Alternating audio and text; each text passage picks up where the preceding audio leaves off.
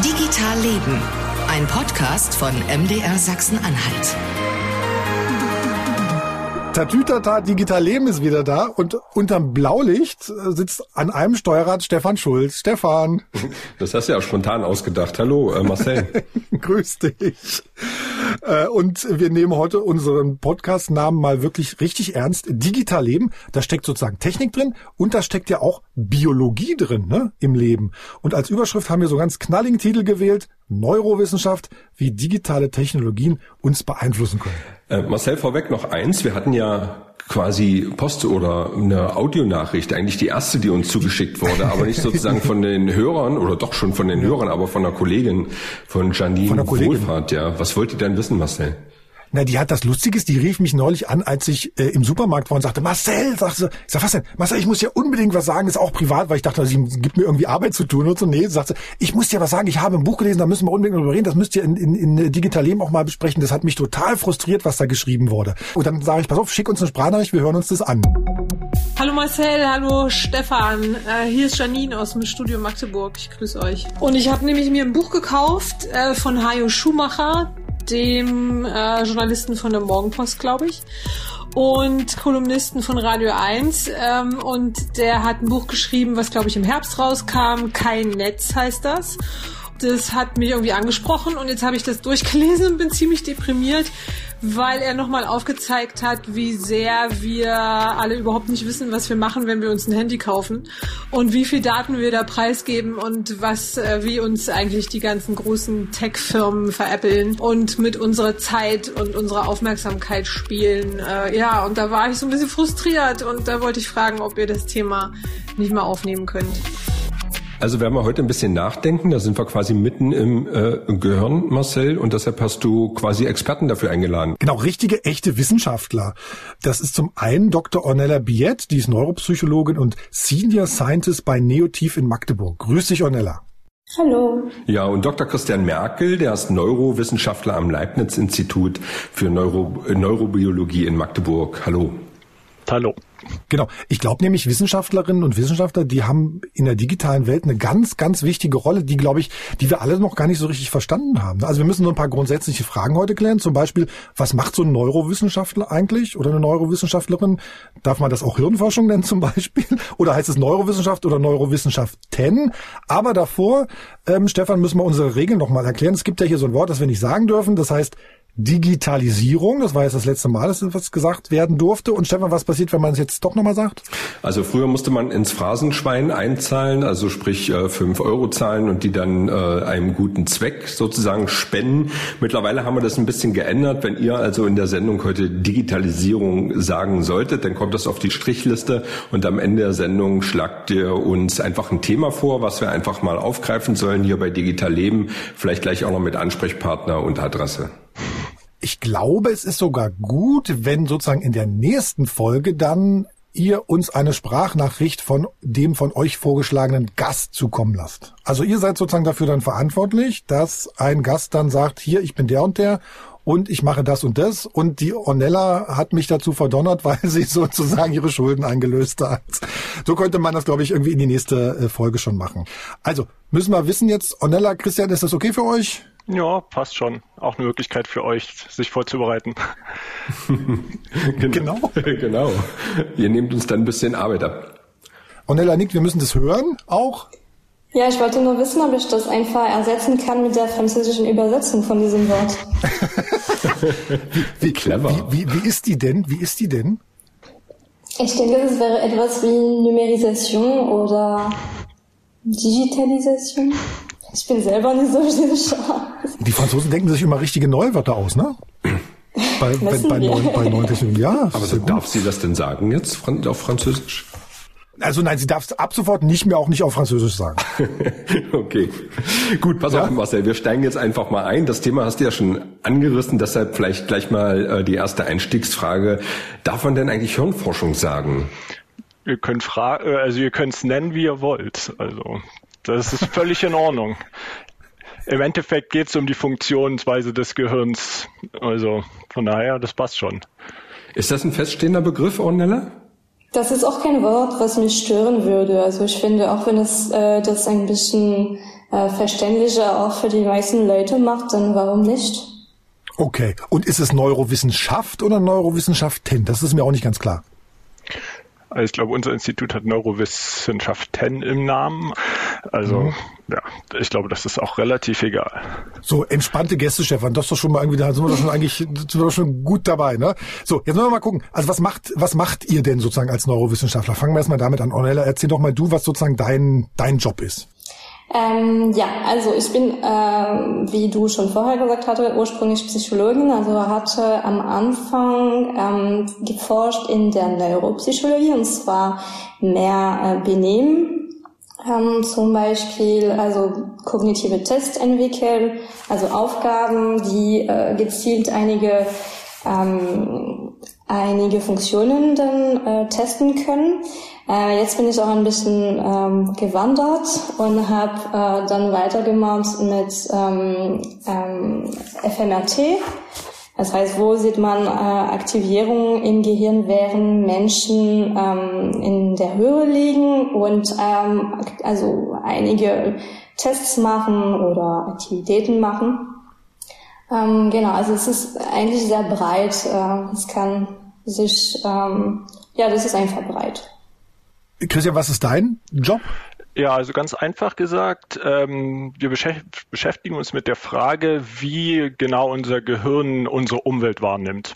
Äh, und zwar ist es eigentlich gar keine so triviale Frage, wenn man sich das mal überlegt, weil es ja unendlich komplex ist, unsere Umwelt. Aber zu jedem Zeitpunkt wissen wir mehr oder weniger, was um uns herum passiert. Und ich konkret beschäftige mich vor allem mit dem visuellen System. Und dafür gerade auch den Podcast ist relativ interessant, dass wir gerade moderne Medien sehr häufig einsetzen und sehr gezielt einsetzen und dass viele unserer Ergebnisse eigentlich auch Hinweise darauf liefern, dass moderne Medien durchaus einen positiven Einfluss auch auf die Wahrnehmung haben kann. Kann, das, das kann ist schon interessant, ja? Kann, genau. Je nachdem. Aber ist ja immer so. Kannst denn, habt ihr dann erforscht, ob es auch negative Auswirkungen haben kann? Also wenn es jetzt zum Beispiel um die Frage der sozialen Netzwerke äh, geht, die ihr auch vorgestellt hattet, dann hat das durchaus negative, einen negativen Einfluss. Man hat durchaus ge gezeigt, dass es eine Komorbidität äh, gibt zwischen äh, ganzer Bandbreite von psychischen Störungen wie alle möglichen Suchterkrankungen und Zwangserkrankungen und dann diese ganze Bandbreite von Internet Addiction, obwohl das auch ein relativ weites Feld ist. Da gibt's Internet Addiction oder Internet Gaming, Internet Gambling. Mhm. Und alles das hat zu einem ganz unterschiedlichen Maße auch einen Zusammenhang mit anderen psychischen Störungen und kann sich natürlich auch verschlimmern. Marcel, ich sagte das schon seit vielen Folgen. Du sollst nicht so viel twittern und raus aus den sozialen Medien, weil du wirst immer komischer. Ähm, ich, das ist sehr frech, das ist sehr frech, das ist sehr frech. naja, ich finde sozusagen, das ist immer die Frage, da, da gibt ihr mir als Wissenschaftler garantiert recht, ist immer eine Frage des richtigen Maßes. Ne? Also ab wann, ab wann kippt das denn? Ornella, kann man sowas im, äh, in, in so einem MRT-Scan sehen? Also kann man da sehen, Patient A der hat eine hohe Internetnutzung, Patient B, der hat vielleicht keine so hohe Internetnutzung, weiß ich nicht? Ähm, also diese Frage habe ich selber nie untersucht, muss ich sagen. Ähm, also bestimmt könnte man mit bestimmten Paradigmen, also Testsituationen, äh, Unterschiede sehen, wie man engagiert ist oder nicht. Aber es ist nicht so, dass man einfach ähm, das Gehirn scannt und dann sieht, oh, das ist das Gehirn von jemandem, der viel zu viel Zeit auf Twitter verbringt ja. äh, und der andere nicht. Ja. Aber man kann in diesen Scans plump ausgedrückt schon sehen, wie das Gehirn arbeitet oder an welchen Stellen da gerade was arbeitet, ne?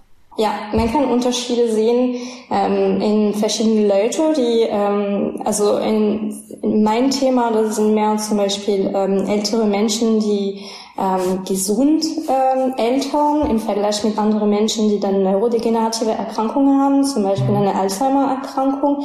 Da man sieht, dass wenn sie zum Beispiel eine Gedächtnisaufgabe ähm, äh, lösen sollen und sich Sachen merken sollen und dann danach erinnern, dann werden nicht die gleichen Netzwerke unbedingt aktiviert. Also es können äh, andere Regionen entweder nicht aktiviert sein oder äh, aktiviert sein. Also man sieht schon Unterschiede. Hm. Habt ihr da mittlerweile eine Erklärung dafür, warum das so ist, warum manche Menschen bis ins hohe Alter eben keine Demenz oder kein Alzheimer bekommen und andere wiederum sehr früh äh, daran erkranken? Es ist eine sehr schwierige Frage. Ähm, also es gibt viele, es gibt keine eindeutige Antwort. Es gibt viele Faktoren. Ähm, das eine, also es gibt ähm, bekannte genetische Risikofaktoren, ähm, aber wir wissen auch, dass einige Menschen ähm, sehr alt werden, auch bis zu 100 oder so und immer noch sehr gut funktionieren. Also diese Super Ager werden sie genannt. Die werden sehr alt und sehr gut alt. Und die werden untersucht. Warum schaffen sie das, währenddessen einige mit vielleicht 60 schon äh, Probleme haben? Und wenn ich es richtig verstanden habe, was ihr bei Neotiv macht, bei der Firma, bei der du sozusagen auch arbeitest, das das Startup aus Magdeburg ist, äh, da wollt ihr sozusagen anhand einer App im Zweifelsfall rausfinden, ob jemand so eine Disposition hat für Alzheimer oder für andere Erkrankungen, ne? Also nicht wirklich eine Disposition, aber ähm, also bei Neotiv entwickeln wir Tests, die genau abzielen auf bestimmte Regionen des Gehirns, die wir wissen in bestimmten Krankheiten, zum Beispiel Alzheimer-Erkrankung, ähm, sehr früh beeinträchtigt sind oder gestört sind. Mhm. Ähm, und wir wissen auch, dass ähm, die Krankheit setzt sich ähm, 10 bis 15 Jahren im Gehirn ein, bevor man die ersten Symptome fühlt oder sehen kann in der Klinik zum Beispiel. Also das Ziel von ähm, Neotiv sind diese Tests, also die validiert sind, die auch basiert auf vielen Jahren äh, Forschung von auch besonders zwei von unseren Gründern ähm, sind ähm, in der App einzubetten und dann das ähm, anbieten zu können, um dann vorzeitig ähm, Gedächtnisstörungen einordnen und auch ähm, nachfolgen zu können. Also der Klassiker ist ja der sogenannte Uhrentest, wo Alzheimer oder Demenzpatienten quasi diese Uhr malen und wenn sie sie nicht mehr malen können, äh, dann heißt es oftmals beim Arzt, okay, da muss eine äh, Demenz oder Alzheimer letztendlich äh, vorliegen. Ist das sowas, dass ihr diese klassischen Tests da in diese App hineinarbeitet? Sagen wir mal, die Neotiv-Tests zielen ab, frühzeitig ähm, eine Störung zu erkennen viel früher als ein Ohrentest. Also muss man schon ein bisschen weiter sein, um äh, eine Uhr nicht mehr malen zu können. Das ist der Unterschied. Ich habe mir die App ja irgendwie vor einer Woche mal runtergeladen und dann kriegt man immer so Aufgaben, die waren bis jetzt für mich sehr überschaubar. Ne? Da wurde man gefragt, irgendwie, okay, erinnern Sie sich irgendwie, wie Sie Corona wahrgenommen haben und sowas. Also das, das, das, da sah ich sozusagen für mich jetzt noch keinen Nutzen, Nutzen sozusagen davon. Aber ich nehme an, das steigert sich dann, wenn man es einfach regelmäßig macht. Dann muss ich dann sozusagen bis ins hohe Alter eure App auf dem Telefon haben, äh, Ornella, oder wie? Ähm, also das ist ein anderes Thema, weil ah. diese App ist, ähm, würde ich sagen, in drei verschiedene Bereiche einsetzbar. Das erste ist in wissenschaftlichen Studien, ähm, also national oder international. Man hat eine Fragestellung, wie gleichzeitig auch die Kognition ähm, beobachten ähm, und dann hat man die Möglichkeit, besonders gerade in den, in den Pandemie-Kontext, äh, die Leute auch viel mehr zu testen, öfter mal uns das zu verfolgen. Das wäre dann ein Feld. Dann gibt's der, äh, der Feld, ich vermute, was du auch äh, gemacht hast, das ist ein Bürgerforschungsprojekt. Das ist dann offen für jeder, der über 18 ist. Mhm. Und da äh, haben wir dann eine große Studie gelauncht ähm, und, und versuchen Leute dazu, dazu zu animieren, mitzumachen. Unser erstes Thema war dann äh, der Einfluss von Schlaf und Grippalinfekt auf das Gedächtnis und jetzt äh, Corona. Ja, ah, okay. wollen wir wissen, ähm, was ist der Einfluss von einer Corona-Infektion oder und also und oder die Corona-Restriktionen auf äh, das Gedächtnis und auch die psychische Gesundheit. Was ich noch gemacht habe jetzt hier für die Vorbereitung für den Podcast, ich habe mir von deinem Chef, dem Julian Hauptenthal, äh, eine Sprachnachricht schicken lassen, der ist CTO bei euch, äh, womit ihr eigentlich euer Geld verdienen wollt mit so einer Idee, ne? Mein Name ist Julian Hauptenthal. Ich bin einer der Mitgründer der Neotiv GmbH. Neotiv ist eine Ausgründung der Otto von Gericke Universität in Magdeburg in enger Zusammenarbeit mit Forschungsinstituten wie zum Beispiel dem Deutschen Zentrum für neurodegenerative Erkrankungen, dem DZNE, entwickeln wir Gedächtnistestungen, die ganz spezielle anatomische Regionen des Gehirns ansprechen. Diese Testungen setzen wir dann in Apps um für Smartphones und Tablets. Und man kann sich das in etwa so vorstellen, dass man äh, zum Beispiel auf seinem Gerät Bilder von Räumen oder Objekten gezeigt bekommt, sich diese merken muss und das dann später auf spezifische Art und Weise wieder abgefragt wird. Und die Antworten, die man dann da gibt, geben Hinweise auf die Funktion der Gehirnregion, für die dieser Test wissenschaftlich validiert ist. So eine App kann man dann für verschiedene Anwendungszwecke benutzen, zum Beispiel um Probanden in wissenschaftlichen Studien über längere Zeiträume zu beobachten oder aber um es Patienten zu ermöglichen, Tests des Gedächtnisses in ihrem häuslichen Umfeld selber durchzuführen. So kann man dann zum Beispiel herausfinden, ob selbst wahrgenommene Gedächtnisprobleme einer Erkrankung wie zum Beispiel der Alzheimer-Erkrankung zugrunde liegen. Ja, wie kann man damit Geld verdienen? Die Frage ist eher nicht, wie kann man damit Geld verdienen, sondern wie möchte man damit Geld verdienen. Da ist es uns wirklich sehr wichtig, dass wir Wege finden, die mit unseren wissenschaftlichen Prinzipien und den sensiblen Daten, die wir verarbeiten, gerecht werden. Also zum Beispiel Modelle vermeiden, bei denen äh, Daten zu Werbezwecken veräußert werden. In den letzten Jahren haben wir damit Geld verdient, indem wir unsere Software als Serviceleistung vor allen Dingen in größere Studien und Untersuchungen mit eingebracht haben. Und dieses Jahr planen wir darüber hinaus auch für Patienten zur Verfügung zu stehen und dann im Rahmen zum Beispiel äh, der Regelversorgung als App auf Rezept für Patienten da sein zu können. Ich würde an der Stelle ganz gerne nochmal einen kurzen Break machen und nochmal darauf zurückkommen, was äh, Christian vorhin gesagt äh, hat. Du hast ja gesagt, dass ihr euch sozusagen äh, anschaut, äh, wie das Gehirn auf visuelle Reize reagiert. So habe ich das jedenfalls äh, verstanden. Mich würde mal interessieren, äh, nehmen wir denn alle die Realität da draußen so wahr, wie, wie sie ist? Oder muss man davon ausgehen, dass jeder von uns das alles so ein bisschen anders wahrnimmt? Also erstmal, jeder von uns nimmt nur einen Bruchteil von dem wahr, was eigentlich um ihn herum passiert. Und ich habe immer so einen blenden Fleck bei Stefan auf, der, auf dem Auge. also das Interessante ist, man hat immer den Eindruck, dass man extrem viel um sich herum wahrnimmt, aber das wirklich Interessante ist, wenn man direkt drauf guckt und sich die ganzen Studien anguckt und wenn man direkt auch ins Gehirn reinguckt, sieht man, dass man wirklich nur einen Bruchteil eigentlich wahrnimmt. Und in der visuellen Wahrnehmung gibt es ein Konzept, das ist grundlegend, das nennt sich Aufmerksamkeit. Und das besagt im Prinzip, dass nur das, was sich gerade im Feld der Aufmerksamkeit befindet, das wird gerade bewusst wahrgenommen.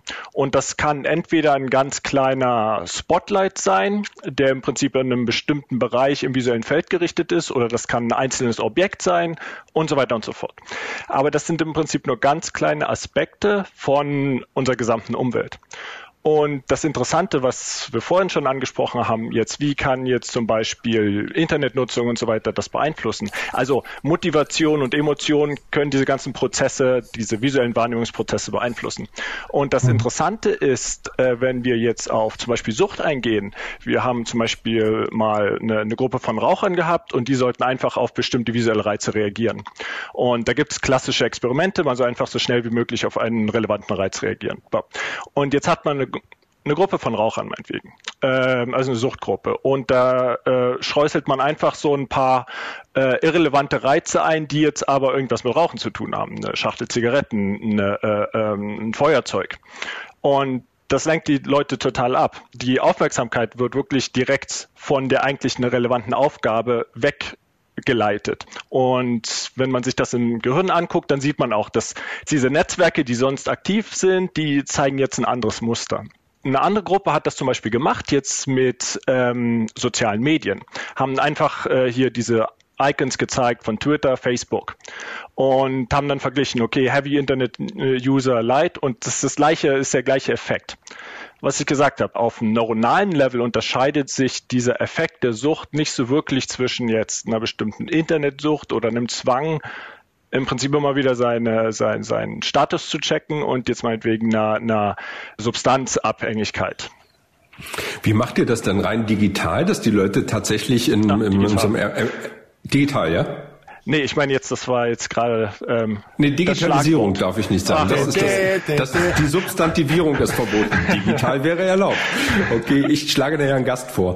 Nein, aber wie muss ich mir das rein praktisch vorstellen? Ihr habt ja gewisse, ihr habt ja Probanden, äh, liegen die alle im MRT-Gerät oder sitzen die bei euch am Tisch und äh, ihr, ihr streut dann visuelle Reize ein wie eine Schachtel Zigaretten oder äh, äh liegen die tatsächlich äh, im MRT und kriegen irgendein Kontrastmittel, so dass ihr sehen könnt, äh, was da im Gehirn passiert? Also wie muss ich mir das praktisch vorstellen? Ja, also das Ganze ist relativ komplex und dauert auch sehr lange. Also zum Beispiel alleine schon die, diese Stimuli zu entwickeln und zu zeigen, dass alles muss extrem standardisiert werden und man muss gucken, dass die Bilder alle den gleichen Kontrast haben und so weiter und so fort.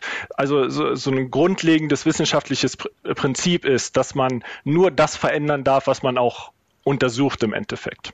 Ähm, das heißt, dass man nicht zufällig irgendwie die Größe des Bildes ändert und am, am Ende hat man nur geguckt, okay, ich vergleiche jetzt, wie wird ein großes Bild versus ein kleines Bild verarbeitet. Und wie das dann funktioniert nach zig äh, äh, Pilotexperimenten ist tatsächlich so, dass man die Leute in Scanner schickt und dort sehen die einen Bildschirm und sollen dann eine ganz spezifische Aufgabe äh, lösen. Wir machen auch ganz viele Experimente im EEG, das heißt, die kriegen eine Haube auf mit diesen Elektroden und das wird abgeleitet und dann kann man gucken, okay, wenn ich jetzt ein spezifisches Bild zeige, wie sieht dann die, die Wellenform aus, die so aufgezeichnet okay. wird aus dem Gehirn? Mhm.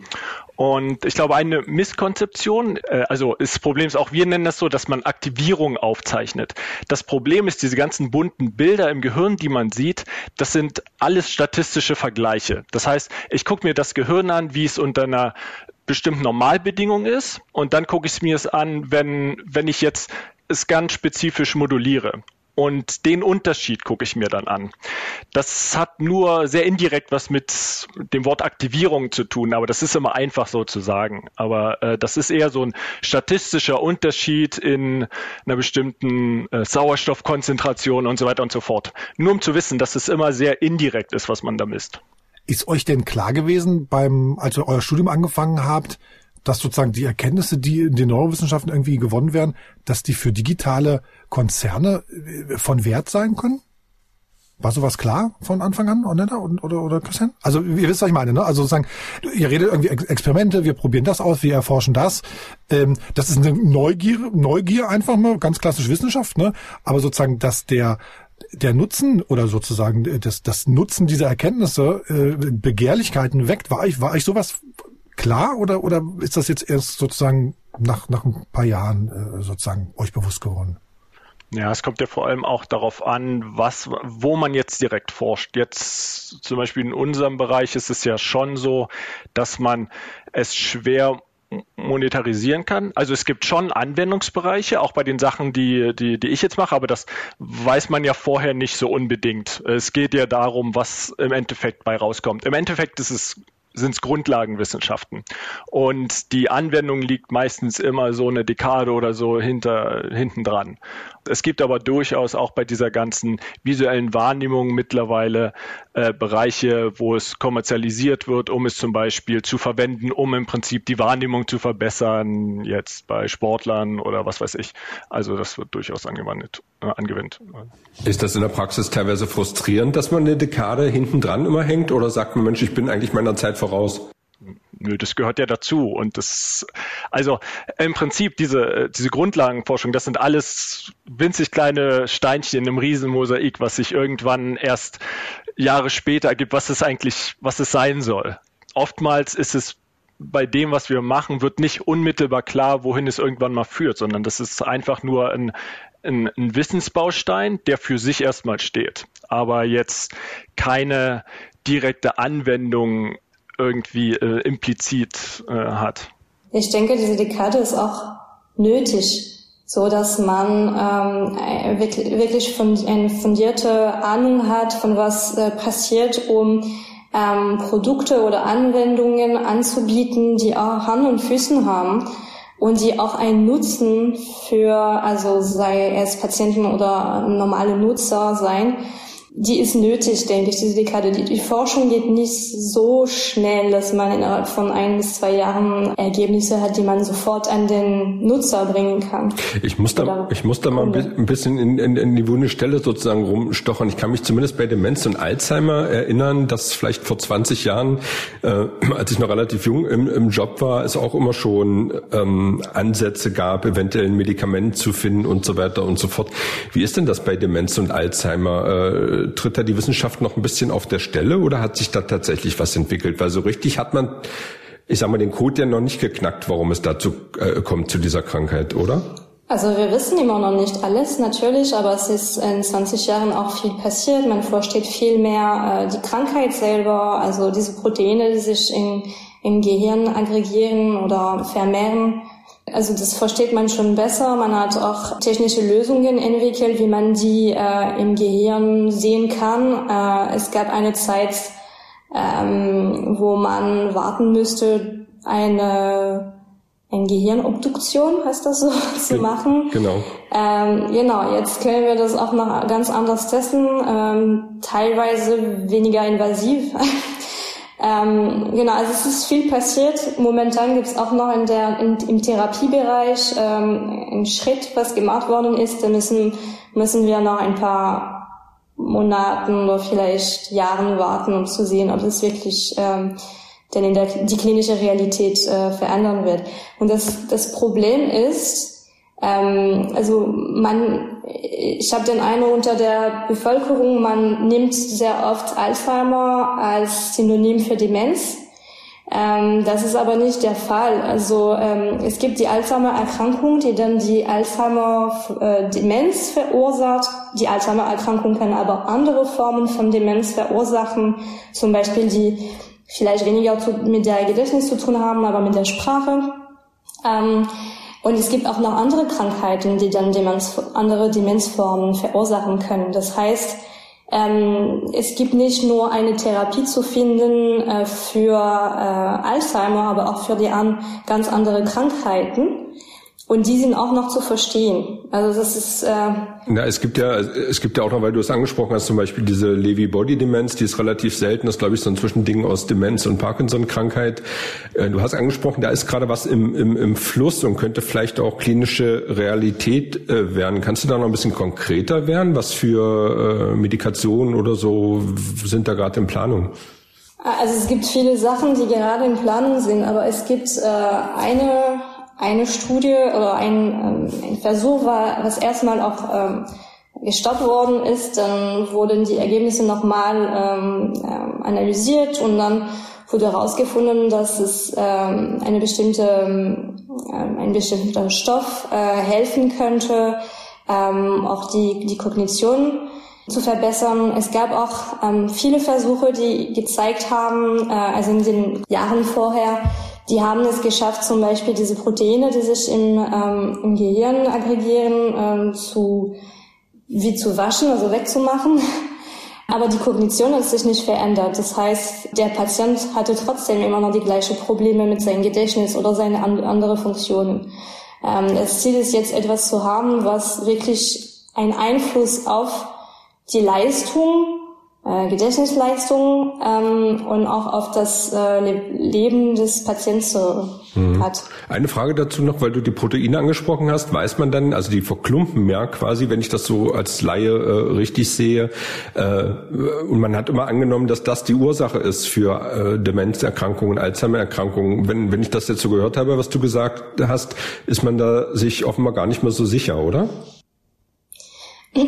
Also wir wissen schon, dass diese zwei ähm, Proteine äh, auch so wie eine Art ähm, ähm, Signature, wenn ich das so, sagen kann, für die Alzheimer-Erkrankung ist. Aber wie das zustande kommt und welche andere ähm, Mechanismen noch äh, dazu spielen, sind, sind jetzt auch noch im, im äh, in der Forschung. Also zum Beispiel ein großes Thema gerade ist Neuroinflammation. Ähm, also es gibt noch viel zu erforschen.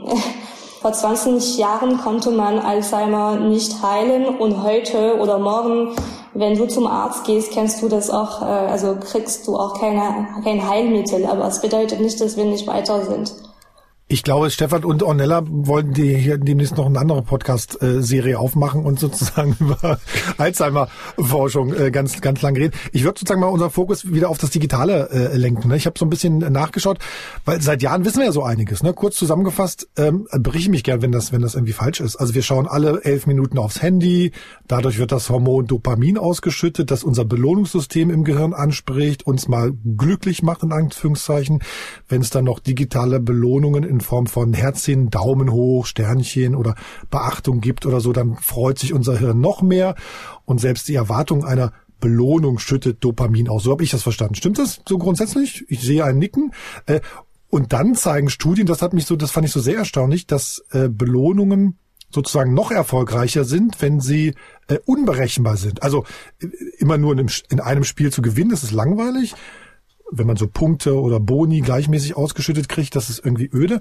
Aber wenn wir mal großzügig und mal knauserig virtuelle Goodies sozusagen in einem Spiel kriegen, wie an einem Spielautomaten tatsächlich, dann sind wir happy. Das ist doch eigentlich total gruselig und furchtbar, wenn das, wenn unser Gehirn sozusagen wirklich so simpel funktioniert. Sind Neurowissenschaftler eigentlich eher sowas wie Gehirnhacker? Also ihr wisst sozusagen, was passiert und welche Knöpfe ihr wie drücken müsst? Also erstmal würde ich äh, ähm, würde ich mal sagen dazu, dass das Gehirn irgendwie äh, simpel funktioniert, dadurch, dass es irgendwie auf Belohnung reagiert, gerade auf unerwartete. Das ist eigentlich relativ clever vom Gehirn, das so zu machen. Äh, das ganze Konzept ah. nennt sich Novelty. Das heißt, ich schenke extrem viel Beachtung irgendwelchen Reizen, die unerwartet, aber belohnend auftreten. Das heißt, man äh, stellt sich jetzt den Höhlenmensch vor und der, der hungert schon seit Wochen und irgendwo sieht er aber irgendwelche Bären in der Ecke, so aus dem, aus dem Augenwinkel. Und wenn er die verpassen würde, könnte es fatal für ihn sein. Das heißt, mhm. das ganze Gehirn muss sagen, hier, achte mal bitte dort auf diesen Strauch. Also das heißt, das ist schon eine Funktion, die nützlich ist. Äh, natürlich ja, wird ja, sie in der Steinzeit. Genau, also soziale Medien und auch diese ganzen Apps und so, die nutzen das natürlich aus. Und man muss dazu sagen, dass die ganzen App-Entwickler, die sind auch nicht dämlich, sondern oftmals arbeiten auch Leute wie wir, Neurowissenschaftler, die genau das ausnutzen. Gerade diese ganzen Online-Apps, die funktionieren nicht mehr wie diese klassischen Offline-Spiele, wo im Prinzip das Spiel an sich eine intrinsische Belohnung ist, sondern es geht wirklich darum, die maximale Zeit an Spielzeit aufzuwenden, um im Prinzip diese kleinen Mikrobelohnungen für die zu bezahlen. Das heißt, da sitzen auch Neurowissenschaftler, analysieren diese ganzen Daten, wo alle geklickt haben, ja einverstanden, dass sie äh, geschickt werden sollen und äh, analysieren im Prinzip die Spielzeit, die Spieldauer und gucken, welche Parameter des Spiels müssen verändert werden, damit möglichst viel der reellen Zeit in Spielzeit übergeht. Und das wird mit Belohnungen und Bestrafungen gemacht. Das heißt, wenn ich spiele, da werden mir diese kleinen Münzen gegeben oder Diamanten oder was weiß ich. Und wenn ich nicht spiele, dann werde ich aktiv dafür bestraft. Das heißt, mir werden Punkte abgezogen in irgendwelchen Zeiten, wo ich gerade nicht spiele. Ähm, und das heißt, da wird, also das wird eine extreme Abhängigkeit geschaffen in diesen Apps. Und bewusst. Es wird analysiert und dahingehend verändert, ja. So, und wenn wir es jetzt mal auf den Punkt bringen, heißt es sozusagen, es gibt Firmen, die klauen uns Lebenszeit und verdienen sich damit eine goldene Nase. No? Naja, nee, jetzt mal, also ich, wir müssen ja zuspitzen. Das ist ja irgendwie, also ich, immer mal sozusagen einen Schritt weiter. Das, das sozusagen lese ich da draus. Christian, als wir telefoniert haben ähm, vor ein paar Wochen, äh, hast du mir erzählt, du hattest auch mal eine Kollegin, die zu so einem App-Entwickler gegangen ist. Und da habe ich gesagt, sag mal, ist die, hat die sozusagen jetzt die Seite gewechselt? Ist die sozusagen jetzt die, die Böse? Ist die sozusagen die Gehirnhackerin und du bist der Neurowissenschaftler? Und da hast du sich so ein bisschen gedrückt, war so mein Eindruck, um, um, um eine ich finde es auch schwierig, sowas, also so eine mhm. Aussage zu treffen, weil im Prinzip ist auch der Nutzer mehr oder weniger dran schuld. Ich meine, wir müssen uns auch alle selber an die Nase fassen, wenn man im Prinzip will keiner irgendwie Geld ausgeben für so eine Apps. Und das heißt, die finanzieren sich genau durch dieses, durch diesen Mechanismus dann, durch diese ganzen Mikrobelohnungen, für die man bezahlen muss. Wenn man wie früher irgendwie in einen Laden gehen würde, sich eine CD kaufen oder noch früher ein Packen Disketten und das irgendwie äh, sich auf dem Computer spielt und dann sich damit beschäftigt, dann ist sozusagen nicht das Designprinzip darum, irgendwie die Leute an diesen, an diese App zu binden, also mh, hm, ja, ich gebe dir prinzipiell recht, Christian, aber es ist ja eine Machtfrage an irgendeiner Stelle und eine Wissensfrage. Ne? Also äh, Wissen ist Macht und wenn ich mehr über dich weiß, kann ich dich beeinflussen. Also sozusagen, da kann man, da, da hat sozusagen der Nutzer wenig Chance nach meinem, nach meinem Empfinden. Und gerade wenn es zum Beispiel bei, bei, bei Kindern geht, wird das ja häufiger äh, kritisiert.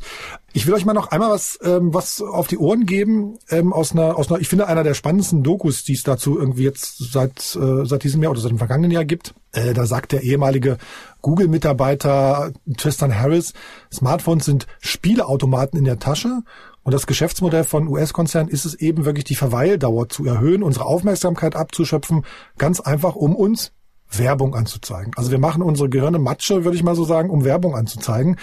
Äh, die Doku heißt The Social Dilemma, vielleicht kennt ihr drei das. Und daran sagen zwei andere Menschen auch noch Dinge, bei denen mir zumindest die Ohren dann äh, geschlackert haben. Shamat Palihapitiya zum Beispiel, das ist ein ehemaliger Manager von Facebook und Sean Parker, der ehemalige Facebook-Präsident. Äh, hört mal da rein. So we want to psychologically figure out how to manipulate you as fast as possible and then give you back that dopamine hit. We did that at, brilliantly at Facebook. Instagram has done it. WhatsApp has done it. You know, Snapchat has done it. Twitter has done it.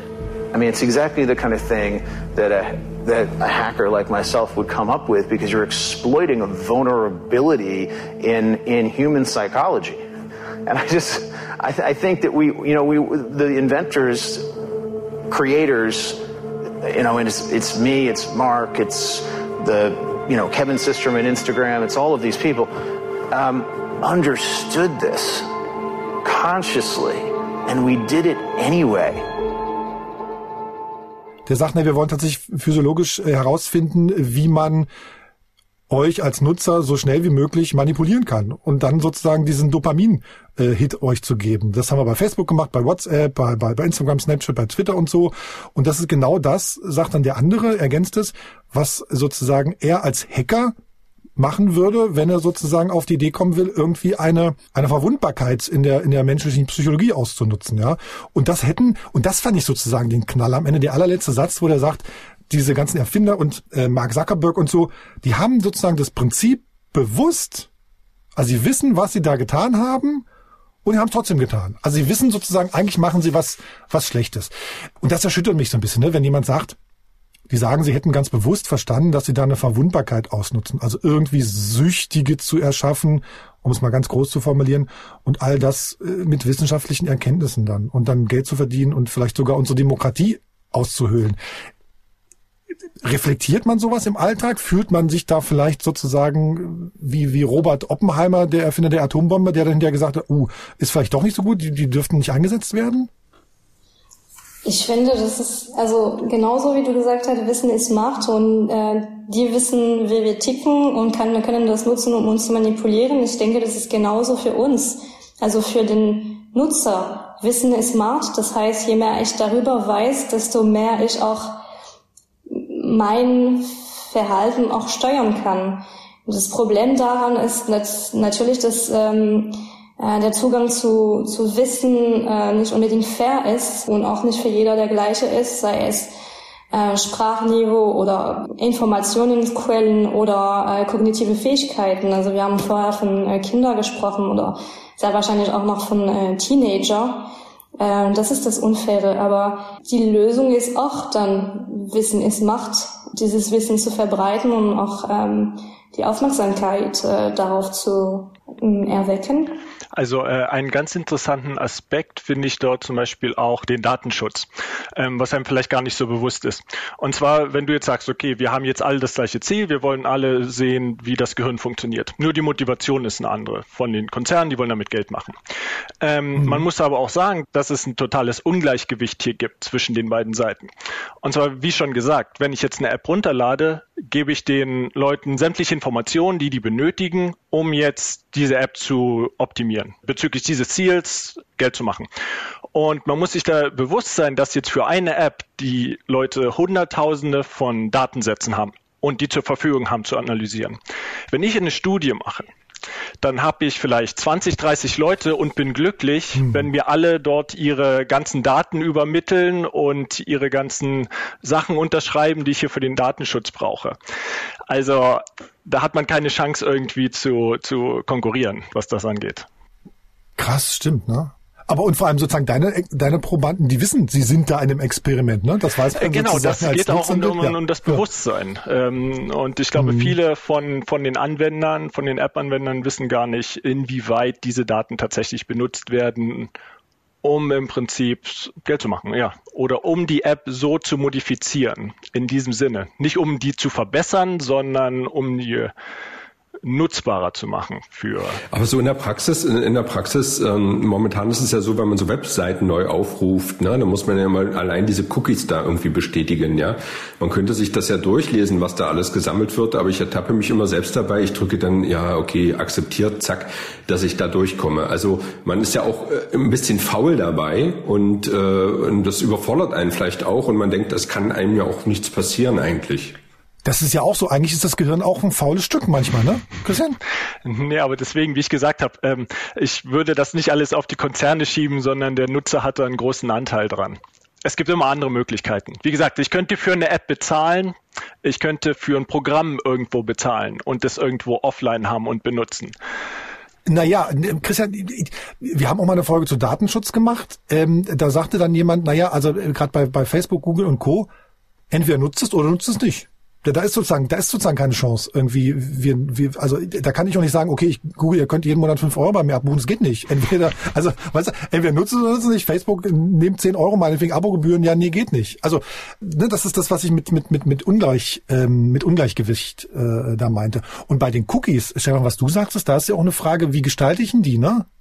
Also gestalte ich die so, dass der grüne Button ist, okay, ich akzeptiere alles, und der graue Button ist, Moment mal hier weitere Einstellungen, ich akzeptiere nur das Notwendigste. Ne, also das ist sozusagen auch eine ganz bewusste Designentscheidung. Erkennt ihr eigentlich, Ornella und Christian, wenn ihr Apps oder, oder Webseiten nutzt, dass da jemand programmiert hat, der sozusagen neurowissenschaftlich äh, sich auskennt? Sieht man das als Experte sozusagen auf einen Blick? Also man hat äh, teilweise einen Eindruck davon, dass es äh, sehr effektiv ist. Es ist zum Beispiel nicht so, dass, dass ich jetzt auch nicht irgendwelche Daddle-Apps irgendwie auf, auf dem Telefon habe. Also ich meine, das hat jeder irgendwo mal gemacht und ich meine, man merkt, wie effektiv jetzt eine App ist oder wie jetzt stümperhaft manch anderen ist. Also soweit aber. Ornella, du wolltest ergänzen? Genau, ich wollte nur sagen, dass man auf, aufmerksamer drauf guckt, auf jeden Fall. Und was ich noch sagen wollte, ist, ähm, wir haben vorher gesprochen über Datenschutz und wie äh, in, in ich wollte, ich wollte fast sagen, in normalen Experiment, also in ähm, In-Lab-Experiment, äh, man kommt und hat seine äh, zehn Seiten ähm, Patienteneinwilligung oder Probandeneinwilligung ähm, muss man auch sagen, dass es auch viele Menschen gibt, die auch keine Lust haben, auch solche Papiere zu lesen und die das einfach nur unterschreiben. Äh, also es ist nicht nur etwas, was äh, online passiert, was digital passiert. Ähm, und dann, noch ähm, das andere ist, ähm, ähm, also ich habe den Eindruck trotzdem, dass ähm, die Aufmerksamkeit auch in den ähm, älteren Generationen für sowas auch ein bisschen ähm, größer geworden ist. Also ich, ich sehe das jetzt auch mit, ähm, mit unserer App und äh, habe mehr Fragen von Leuten, ähm, die sich wundern, was wird dann mit meinen Daten passi passieren. Wissenschaft und Datenschutz ist die Basis zusammen. Mhm. Ja, man muss sich damit auseinandersetzen. Ich habe zu Stefan heute Vormittag, als wir telefoniert haben, gesagt, Stefan, du musst auch mal vielleicht dir einen anderen Mail-Anbieter suchen, ne? Oder setzt mal selber was auf. Müssen wir, müssen wir mal machen. Das hängt. Aber das Problem ist ja, wenn ich mir einen anderen Mail-Anbieter suche, ich sage das jetzt ein bisschen Augenzwinkern, so wie du einen hast, und du schickst mir deine E-Mail auf diesen anderen Mail-Anbieter, den ich sozusagen wegklinken soll, dann landen deine Mails im Spam. Ja, so wenn du einen eigenen hast, genau. Wenn du einen eigenen hast, dann landen nee. die da nicht. Also das, das kann man, das lässt sich aber, aber vielleicht ist das der Grund. Ich, ich kann da mal ernsthaft. Nee, es kann tatsächlich, wie du heute Mittag schon sagst, es kann sein, dass es damit zusammenhängt, wenn da ein Anhang ist, dass dann dein Anbieter ein bisschen picky ist. Ja, ja. Weiß nicht, müssen wir mal, können wir mal nachgucken. Was bist du so ein Spammer ähm, quasi? Ich, genau, ich bin so ein Spammer, genau. Ich würde noch mal euch so ein paar Sachen hinwerfen, die ich sozusagen in der Vorbereitung gelesen habe und die äh, ihr auch in unseren Shownotes immer nachlesen könnt mit Links. Also ihr, habe ich verstanden, untersucht echte Gehirne. Es gibt ja sozusagen aber Wissenschaftler, die Maschinen entwickeln, die sozusagen wie Gehirne arbeiten sollen, die Maschinen. In Stanford gibt es die, aber zum Beispiel auch in Dresden. Äh, da würde mich interessieren, was habt ihr da eigentlich für ein Bauchgefühl? Ähm, noch einen Schritt weiter. Es gibt auch so künstlich hergestellte Synapsen, die sozusagen im Experiment mit lebenden Zellen kommunizieren können.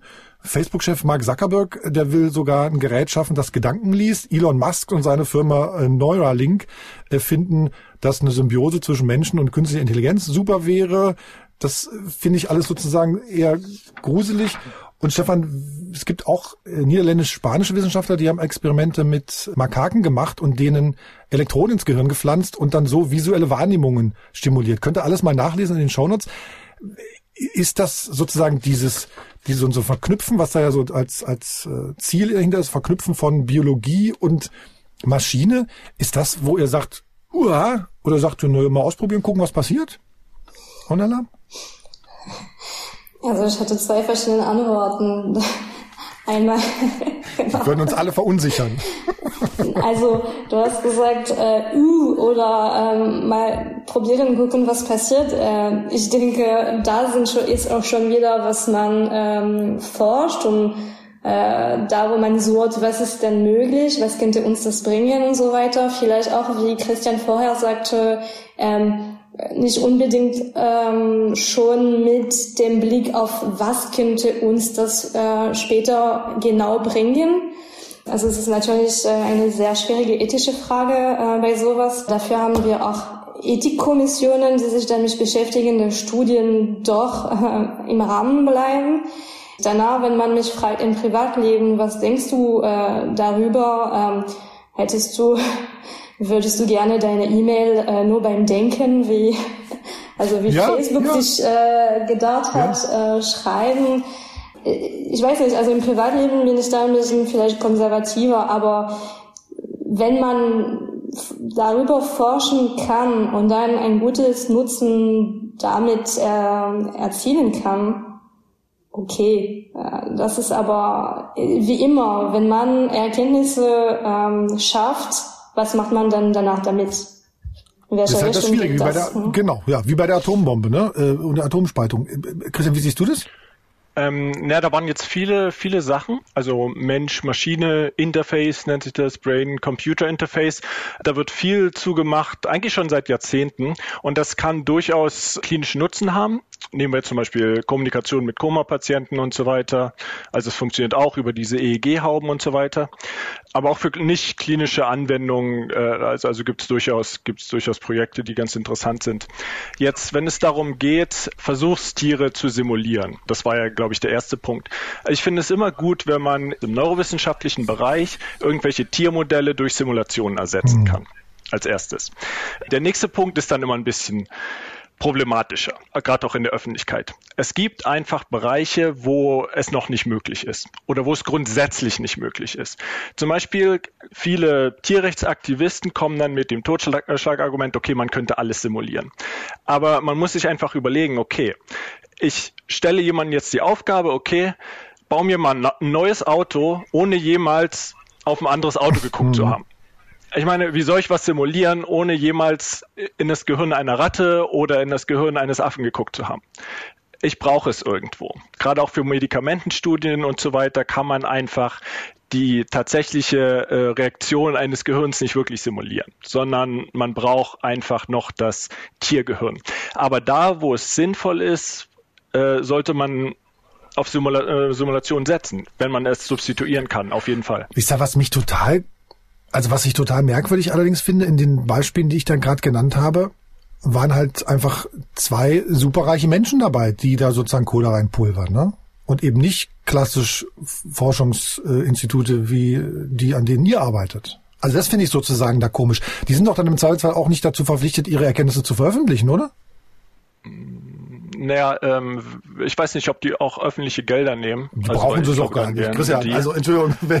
ja, also, ja, das stimmt schon. Aber ich weiß nicht, wie die Regeln da jetzt beim NIH direkt sind. Also jetzt in den USA, also wenn jetzt Elon sagt, okay, ich nehme da irgendwelche NIH-Gelder, dann müsste er das auf jeden Fall veröffentlichen. Aber es, es gehört, glaube ich, auch zur wissenschaftlichen Ethik, die Erkenntnisse anderen Wissenschaftlern äh, bereitzustellen. Also es geht auch schon um Replikation und zu gucken, ob das alles da ordentlich funktioniert. Mhm. Und äh, vor sich gegangen ist bei der Forschung. Aber da könnten doch eigentlich so eine großen Tech-Konzerne euch auch helfen, wenn du gesagt hast, ihr seid äh, schon zufrieden, wenn ihr mal 30 Probanden habt, die euch äh, alles unterschreiben, dann könnten die ja total cool mit euch zusammenarbeiten, könnten sich so ein bisschen öffnen in der Wissenschaft und stellen ihre, ihr technisches äh, Know-how sozusagen zu, zur Verfügung, das ja auch an, ich sag mal gleich an repräsentative Studien kommt. Du, ähm, Facebook macht ja genau ähm, das immer. Facebook macht ja ganz genau das immer, äh, Stefan. Die, das ist ganz, Wieso? Das ist ganz klar. Die versuchen, die, die machen Experimente an den Menschen. Guck mal, ich habe neulich, ich, ich euch. Nee, nee so meinte ich, also, nein, so meinte ich das nicht. Also wenn ich das richtig sehe, müsst ihr für so ein wissenschaftliches Experiment 30 Leute irgendwie ansprechen. Die müsst ihr, oder ihr schaltet eine Annonce in der Zeitung, weiß nicht, wie ihr das macht. So. Und wenn so eine großen Konzerne rein theoretisch der Wissenschaft mehr dienen würden, also die, die kommen ja an diese Leute ran. Die ja, ich glaub, das, noch sozusagen. Ich glaube, das grundlegende beste äh, Problem besteht darin, dass ähm, einfach noch ein zu großer äh, Abstand besteht zwischen diesen, dieser Grundlagenforschung und der Nutzbarkeit. Das heißt, wenn das nicht äh, unmittelbar monetarisiert werden kann, dann lohnt sich das einfach noch nicht, da Geld reinzupulvern. Ich glaube, wenn man an irgendeinem Punkt wäre, wo es kurz davor ist, da irgendwas draus zu basteln, was man sich verkaufen lässt, dann ist es vielleicht noch was anderes. Aber wir sind hier tatsächlich in der knallharten Grundlagenwissenschaft. Also sozusagen, solange es sich nicht lohnt, äh, zahlt der Staat und wir als Steuerzahler und wenn es sich lohnt, zahlen dann die großen äh, Konzerne. Nee, die verdienen dann da dran, Stefan, die zahlen.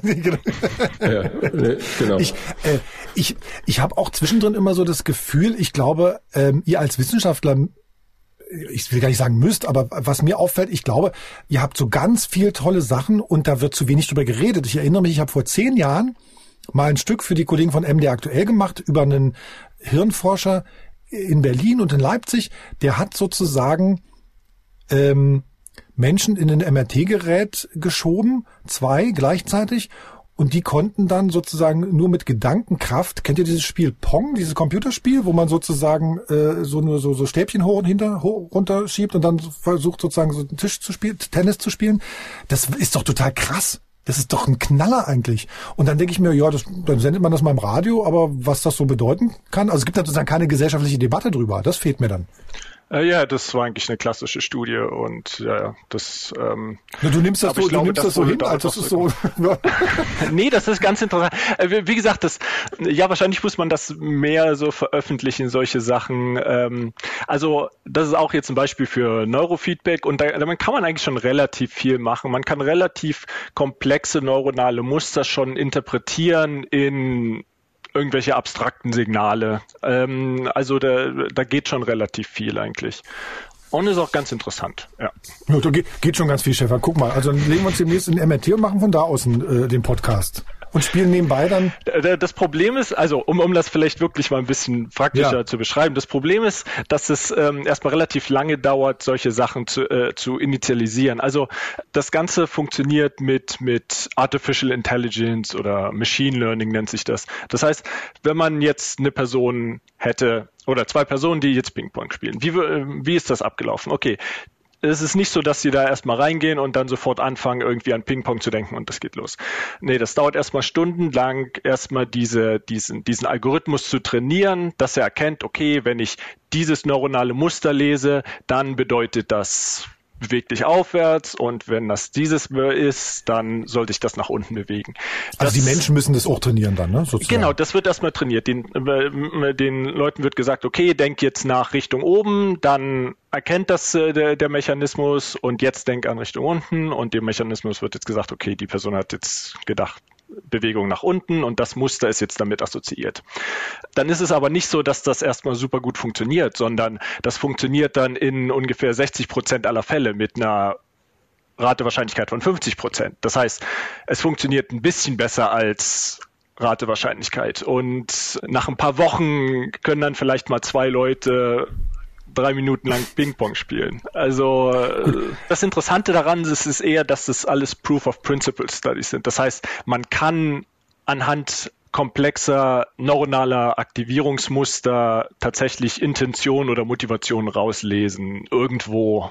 Deswegen ist es interessant, was alles möglich ist. So, und wenn wir das jetzt alles wissen, ne, dann wissen wir doch eigentlich auch, wie wir es besser machen können. Also dann wissen wir doch, welche Technologien wir entwickeln müssten, damit uns als Privatmenschen besser geht, damit es uns als Gesellschaft besser geht, damit wir uns wohler fühlen. Also, wo, wo, wo ist denn das? Da fühlt man sich jetzt aber ganz schön unter Druck ja, zack, zack, zack. wenn es jetzt um die ganze Gesellschaft geht. Aber ich finde, so, sowas, sowas ist auch schon ähm, in der Mache, wenn ich das so sagen mhm. kann. Ähm, mit den ganzen Gesundheitsanwendungen zum Beispiel. Also man muss nicht nur an, ähm, an Produkte denken, die dann die Welt verändern werden auf Basis von wissenschaftlichen äh, Erkenntnissen, aber nur zum Beispiel diese Gesundheitsanwendungen, die sind auch dafür gedacht, dass die klinische Realität sich verbessert, dass das äh, Lebensqualität sich verbessert, dass ähm, Krankheiten besser geheilt werden und so weiter. Also es gibt äh, besonders gerade mit, also im Kontext von diesem digitale Versorgungsgesetz und mhm. auch die ähm, Möglichkeit bald, dass äh, einige ähm, Anwendungen zum Beispiel in der Regelversorgung kommen. Es gibt schon einige Ansätze, wie man solche Technologien nutzt, zuguten der Menschen. Also wir haben sehr viel über Negatives gesprochen, aber äh, das ist auch äh, eine der Sachen, was darauf abzielt, ähm, Verbesserungen zu bringen und der, das Leben besser zu machen. Ich will da gar nicht widersprechen. Natürlich, also Wissenschaftler machen das Leben besser, da müssen wir gar nicht über diskutieren, klar. Aber es gibt eben Leute, die es auch ausnutzen und Firmen, ne? Also gerade dazu wollte ich auch noch äh, was sagen. Also wir haben wirklich ein bisschen jetzt ziemlich drüber hergezogen über Apps und so weiter. Aber zum Beispiel gerade in der visuellen Forschung sieht man, ähm, dass jetzt wenn wir mal von den Online-Anwendungen äh, absehen, gerade Offline-Spiele zum Beispiel, jetzt komplexe Action-Games und so weiter, erstmal nicht so schädlich und teilweise tatsächlich nützlicher sind, als man gedacht hat. Also vor 10, 20 Jahren wurde das noch total verteufelt. Aber man sieht tatsächlich, dass sich viele kognitive Funktionen jetzt, Arbeitsgedächtnis, mhm. Aufmerksamkeit, Multitasking, solche Sachen können tatsächlich trainiert werden jetzt in komplexen 3D-Spielen und so weiter sehr viel mehr, als man gedacht hat.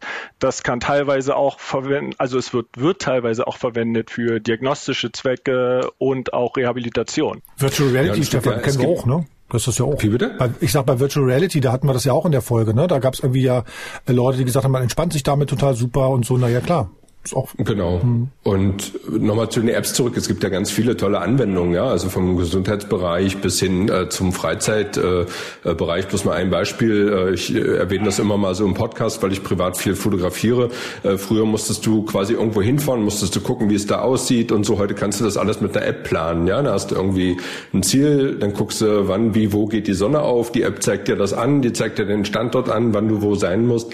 Also es gibt eine ganze Menge äh, Anwendungen, auch digitale Anwendungen, äh, die einen natürlich auch weiterbringen. Ja. Also auch im professionellen Bereich wird das, wird, werden diese Erkenntnisse viel angewandt. Also gerade jetzt 3D-Animationen können durchaus genutzt werden, um jetzt zum Beispiel Fluglotsen zu trainieren und Piloten. Also es wird tatsächlich gemacht oder auch im professionellen Sport wird das tatsächlich angewendet, solche modernen Techniken. Und auch hier, wir in der, in der Forschung benutzen das immer häufiger. Also DZNE, mit dem wir hier immer kooperieren, äh, die haben zum Beispiel auch ein Motion Capture System. Das kennt man vielleicht aus äh, jetzt der, der, der, also ein Entertainment-Bereich, also wo man hat jetzt eine Person und dem werden solche reflektierenden Bälle angeklebt und dann hat man Infrarotkameras und dann kann man im Prinzip die Bewegung animieren. Und ähm, wir konnten zeigen, dass das durchaus genutzt werden kann für Diagnostik und Rehabilitation, wo man jetzt genau quantifizieren kann, okay, ähm, hat einen Schlaganfallpatient und wie genau verändert sich jetzt das Bewegungsmuster dieser Person über einen äh, Zeitbereich von mehreren Monaten hinweg. Vorher hatte man einen Arzt, der dann in einer Skala von 0 bis 5 dann mal Hand gedrückt hat, da gezogen hat und gesagt, ja, der hat sich davon drei bis vier verbessert und jetzt können wir genau sagen, okay, der Winkel von dem äh, äh, Gelenk, der Bewegungsbereich hat sich um so und so viel Grad erhöht oder an dem Muskelansatz kann ich so und so viel mehr Newton packen und so weiter und so fort. Mhm. Das ist ganz interessant. Ich denke ja auch gar nicht sozusagen gegen, gegen die Forschung. Ich, ich, also das, ihr merkt das ja, ich denke ja eigentlich immer gegen, gegen die großen Konzerne und gegen die Politik und ich, ich finde, das kann man nicht häufig genug und nicht, nicht heftig genug eigentlich machen.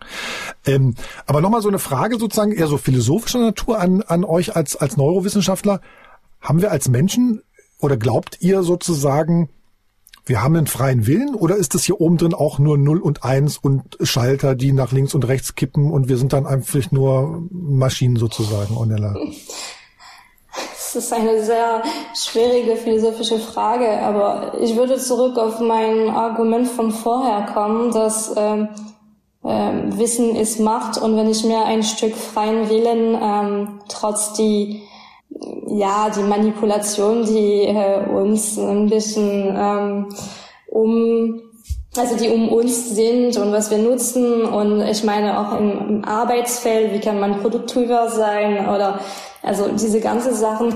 Ich denke schon wieder ist einfach das Wissen helfen, um ein, ein Stück freien Willen vielleicht zurück zu äh, gewinnen. Hm. Also wenn ich mehr verstehe, wie ich manipuliert werden kann, dann kann ich vielleicht auch mich fragen, okay, denn ist das wirklich, was ich möchte? Möchte ich mitmachen? Mhm. Es ist in vielen Bereichen so. Bereichen. Und das zeigt sozusagen, man muss sich, man muss sich selber im Zweifelsfall viel mehr, viel mehr beobachten und feststellen, oh, ich bin gerade irgendwie gestresst oder was und ich unternehme dann was dagegen oder mir geht's irgendwie gerade nicht so gut oder also sozusagen so, so eine Reflexionsfähigkeit trainiert man sich damit vielleicht auch an. Das, das ist vielleicht irgendwie das Spannende. Vielleicht kann man mal so rausarbeiten noch so ein paar ja, so ein paar Tipps äh, für, für den Alltag. Ne? Also wie, wie, wie kann man sich vielleicht besser irgendwie konzentrieren oder wie, wie konzentriert ihr euch besser? Ich habe zum Beispiel ohne Quatsch immer den Eindruck, wenn, wenn ich mit äh, Neurowissenschaftlern spreche, äh, Christian mit dir und, und, und Ornella mit dir neulich, ihr seid immer so sehr fokussiert. Ne, es ist sozusagen relativ klar, ich mache dies jetzt und das andere mache ich eben dann jetzt nicht. Ich erinnere mich auch, als ich diesen Menschen mit dem Pong, das, wie hieß der? Ich überlege die ganze Zeit, John Dylan Heinz oder so, kann das sein? Vom Bernstein irgendwas, der Mensch, der diese Pong-Geschichte da gemacht hat, der war auch so sehr, okay, ich konzentriere mich jetzt und dann habe ich das gemacht und dann habe ich einen Haken drin. Und ich glaube, das fehlt uns im normalen Alltag so. Also da, so, vielleicht können wir da noch ein bisschen drüber reden. Ist das eine Inselbegabung? Nee. Nee, das war Nein, ich glaube, es ist, ich glaube, es ist wirklich ein Training. Ich glaube, es ist wirklich ein Training. Ihr seid ja, ich glaube, als Wissenschaftler muss man ganz klar irgendwie sagen, okay, ich arbeite jetzt an meinem Paper. Punkt. Da ist ja, die, da also, ist das, da also sind die E-Mails aus. Prokrastiniert werden wird hier auch ordentlich. Also. Okay, ja. Ist das tatsächlich so? Ist das äh, was, was ein Neurowissenschaftler ausmacht? Fangen wir mit Ornella an. Das ist schon wieder eine sehr schwierige Frage jetzt. Ähm, ich, nein, das kann ich nicht beantworten. Also vielleicht gibt es eine, einen besonderen Persönlichkeitstyp, was sich auch für sowas interessiert. Aber ähm, also ich habe persönlich nicht den Eindruck, dass ich durch diese Arbeit fokussierter bin und also ähm, und der, das Beispiel, was du vorher genannt hast, fand ich sehr lustig. Also wo man sagt, ich konzentriere mich auf mein Paper jetzt und lasse alles ähm, fallen an der Seite. Das wäre wunderbar. Also es ist eigentlich ich denke, das ist mehr die Traumvorstellung der äh, Neurowissenschaftler oder der Forscher als die Realität. Aber schön, wenn wir so sowas ausstrahlen. Also sozusagen, du hörst auch nebenbei Musik und äh, findest dann wahrscheinlich in deiner eigenen Wohnung tausend Sachen, die man noch tun kann, bevor man ein Paper schreibt. Äh, also, wenn man nur sich disziplinieren sollte, dann würde das wahrscheinlich auch viel einfacher. Das Problem ist, man muss äh, die ganze andere Sachen, die man daneben machen muss, auch äh, äh, schaffen und vielleicht auch die Kollegen disziplinieren. Das ist auch gerade in, in also seit einem Jahr sehr schwierig, eine Aufgabe, ähm, ähm, also sich Zeit zu nehmen, wo man sich sagt, ich nehme mir jetzt zwei Stunden und schreibe nur an mein Paper, weil und das ist einfach die Zeit, in welcher wir gerade uns finden. Aber wir haben alle äh, ja, entweder Kinder, die da im Haus rumlaufen und äh, sprechen wollen, oder es ist das Meeting, was man hätte dann im, ähm, im Büro nicht gehabt, wenn man hätte sich vielleicht in der Küche getroffen. Jetzt muss man ein, ein digitales Meeting machen. Also es gibt sehr viel, was ähm, was dieses Ich nehme mir jetzt viel Zeit für das Paper und konzentriere mich nur darauf äh, verhindert. Aber ich finde das eine sehr schöne Vorstellung, was du hast. und man wird doch klassisch, man wird doch klassisch abgelenkt, Marcel. Ich weiß nicht, ob ihr es gehört habt. Im Hintergrund bellt der äh, Dein Hund. Köter! Ja. genau. Nee, ich komme mir da nicht, das fällt ja mir nicht einfach so überein. Ich, ich, ich, ich, ich habe ja immer auch manchmal so Bücher in der Hand. Ich habe neulich das tatsächlich das Buch in der Hand gehabt, Konzentriert arbeiten heißt das, von Cal Newport, verlinke ich euch gern mal. Ähm, und dieser Mensch ist eigentlich ähm, Computerwissenschaftler. Und der hat ganz klar mal beschrieben, wie er arbeitet. Und das fand ich echt ganz erstaunlich. Der organisiert sich allen, der nennt es Fake Work, oder, oder, oder Shallow Work, alles was irgendwie Quatscharbeit ist, irgendwie E-Mails beantworten, Dienstpläne ausfüllen, Forschungsanträge zu stellen, all das gibt er ab. Ich weiß nicht, wie er sich das organisiert, aber das sozusagen ist nicht sein Ding. Und er ist sozusagen den ganzen Tag hochkonzentriert an seiner Sache und organisiert sich dann relativ strikt auch seinen, seinen Arbeitsalltag. Das fand ich sozusagen ganz interessant. Und was der nämlich auch gesagt hat, darüber gestolpert bin ich über den, ähm, über einen TED-Vortrag, über einen TED-Talk. Da sagt er zum Beispiel, er ist auch deswegen so erfolgreich in seinem ganzen Tun, weil er zum Beispiel ganz bewusst auf Social Media verzichtet. Also deswegen sozusagen die, die Frage nochmal, Menschen, die wissen, wie der Hase läuft sozusagen. Ne? Also Leute, die im Silicon Valley irgendwie Chefs sind, die schicken ihre Kinder auf eine Waldorfschule oder sowas. Oder der Telefonica-Chef, der sagt irgendwie, der Telefonica Deutschland-Chef, der sagt, mein Kind hat maximal so und so viel äh, Handyzeit pro Tag. Und Neurowissenschaftler wie ihr sozusagen habt doch garantiert irgendwie Tipps oder, oder eine Idee, wo ihr sagt, ich konzentriere mich an manchen Stellen ganz bewusst so und so und so. Oder ich halte mir sozusagen meinen Kopf so und so sauber. Oder nicht? Also ich glaube, das Beispiel, was du gerade gebracht hast, das ist, das ist persönlichkeitsabhängig. Also okay. ich glaube, also oder es erfordert extrem viel Training, sich seinen Tag mhm. so einzurichten. Also oder nochmal zu dem zu dem Paperschreiben zurück. Ähm, also ich vergleiche das immer mit einer extrem kreativen Aufgabe und von daher ist es, glaube ich, gar nicht so unterschiedlich von dem, was ihr beispielsweise macht oder ich glaube, was ihr macht. Ähm, wenn man jetzt irgendwie irgendein Skript zusammenschreibt. Also im Prinzip macht ihr das ja auch äh, teilweise. Und hört man eher leider nicht. ja, aber, aber, manchmal. Oder wenn man irgendeinen Bericht schreibt oder was weiß ja, ich. Ja, ja, und es ist nicht so, dass ich mich zum Beispiel hinsetzen kann und sagen kann, okay, jetzt schreibe ich an meinem Paper.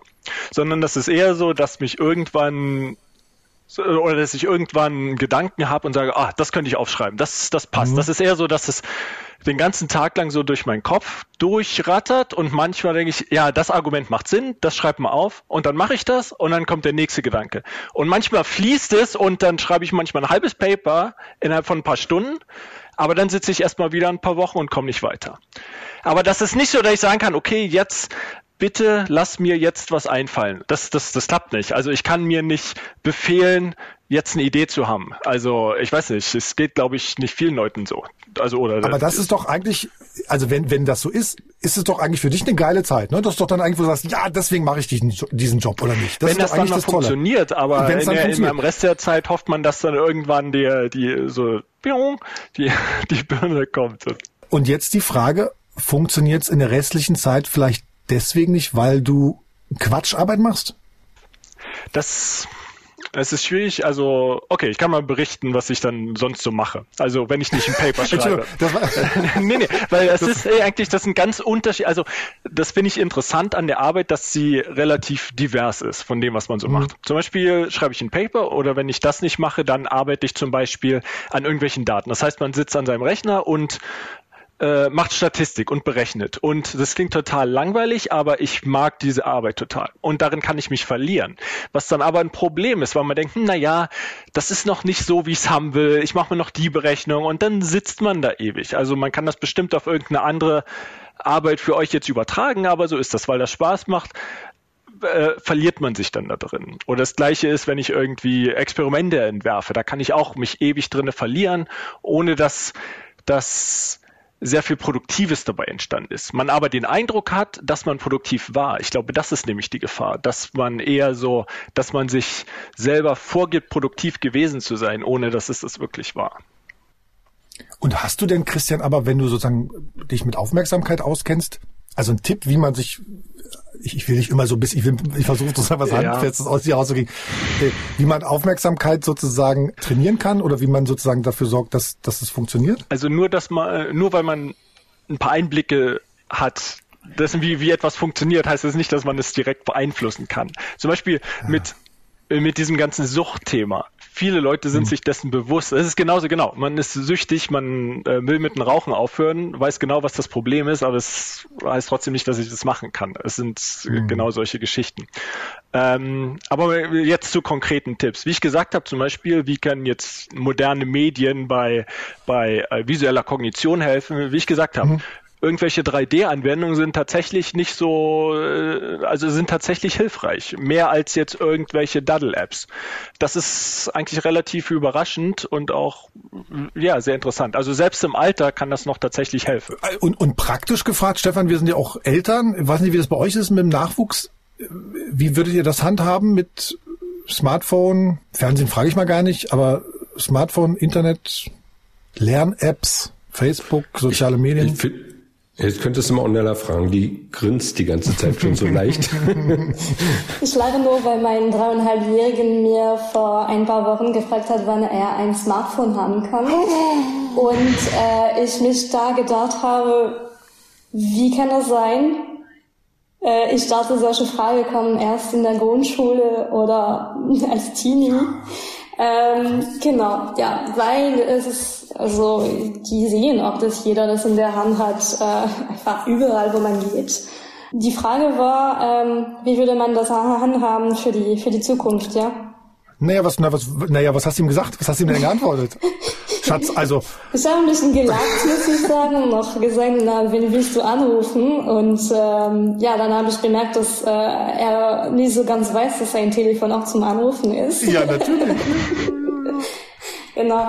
Er wollte spielen. Das heißt also, er darf ab und an mal auf deinem Handy spielen? Nicht auf meins. Ah, ja. Genau. Ähm, da muss man, glaubst du, man müsste strenger sein? Also ich bin ähm, tatsächlich ähm, nicht dafür, dass ein, ein Kind natürlich den ganzen Tag vor dem Bildschirm ist, aber ich denke, äh, gerade, also in Deutschland höre ich das ein bisschen weniger, aber in Frankreich gibt es ein, ein echtes, ähm, wie kann ich das sagen, Aufstand. Äh, Bildschirme sind sehr schlecht ähm, und dann gibt's auch ähm, sehr schnelle Zusammenschlüsse, äh, was zu viel Bildschirm verursachen kann, ähm, Sachen, die auch nicht belegt sind. Also ein Kind, der ähm, eine Folge von was weiß ich guckt, äh, zweimal die Woche, wird nicht Autist sein, nur dadurch. Also das sehe ich sehr oft in den französischen Medien und das nervt mich auch, muss ich sagen, ein bisschen, weil ich finde das übertrieben. Ähm, ich denke, das ist wie alles. In Maßen kann das auch helfen. Aber das müssen Kinder erstmal lernen, ne? Also Kinder müssen ja erstmal lernen, Maß zu halten.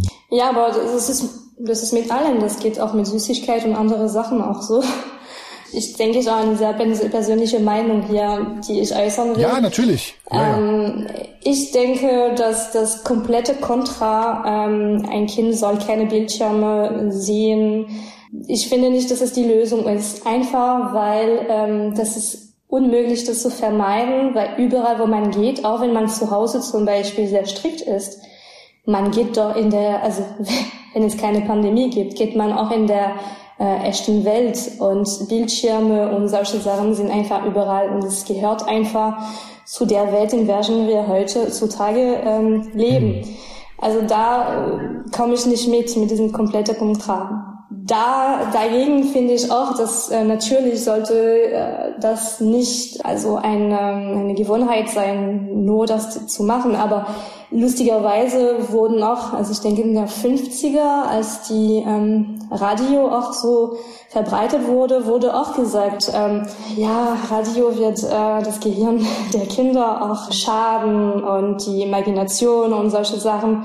Heutzutage sagt man, entwickelt man Radios, also ich will jetzt keine Marke nennen, so dass die Kinder nicht für den Bildschirme sind.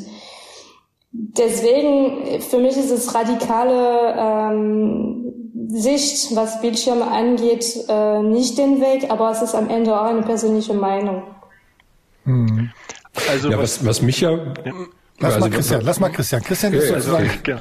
Also ähm, ich glaube, man muss da alternativ oder ich hätte einen, Altern einen Alternativvorschlag. Und zwar, wenn man gerade kleine Kinder an diese ganzen modernen Medien ranbringen will, dann sollte man noch die Möglichkeit geben oder zumindest das Potenzial auch aufzeigen. Und zwar mit der Möglichkeit, dass man das auch modulieren kann, meinetwegen. Und zwar gibt es jetzt diese ganzen Möglichkeiten mit Mikrocontrollern, also Arduino und Raspberry und sowas. Und wenn man das an die Kinder ranbringen kann. Das heißt, sie können erstmal damit rumdaddeln, was weiß ich, aber die können relativ schnell feststellen, dass sie sozusagen die Inhalte selber bestimmen können, selber programmieren können und so weiter. Und das aber auch sehr instantan. Das hat keine große Lernkurve. Und das hat später mal im Leben einen totalen Vorteil. Programmierfähigkeiten, Mathematik, Problemlösefähigkeiten kann man alles schon mit trainieren und haben aber trotzdem irgendwie ein, ein fancy Device mit, mit Flatscreen und haben sozusagen den Eindruck, immer noch mit dabei zu sein mhm. und äh, sind aber nicht sozusagen reine Konsumenten, sondern produzieren auch gleichzeitig. Und ich glaube, das ist eine Alternative, wie man rangehen kann. Und, und was muss man da dem Kind in die Hand drücken? Das habe ich jetzt nicht ganz verstanden. Also wie? Genau, da kommt wo, nämlich dazu, Christian, sowas gibt's natürlich irgendwie auf dem freien Markt nicht. Da musst du dich als Eltern richtig auseinandersetzen. So ein blödes iPad oder iPhone, da bist du natürlich Kind, da bist du ausschließlich Konsument. Bei Aber diese großen, Arduinos die großen Konzerne. Die gibt's ich weiß, überall. Du hast total recht. Ich habe die, die, ja, du hast total recht. Ich habe die ja auch.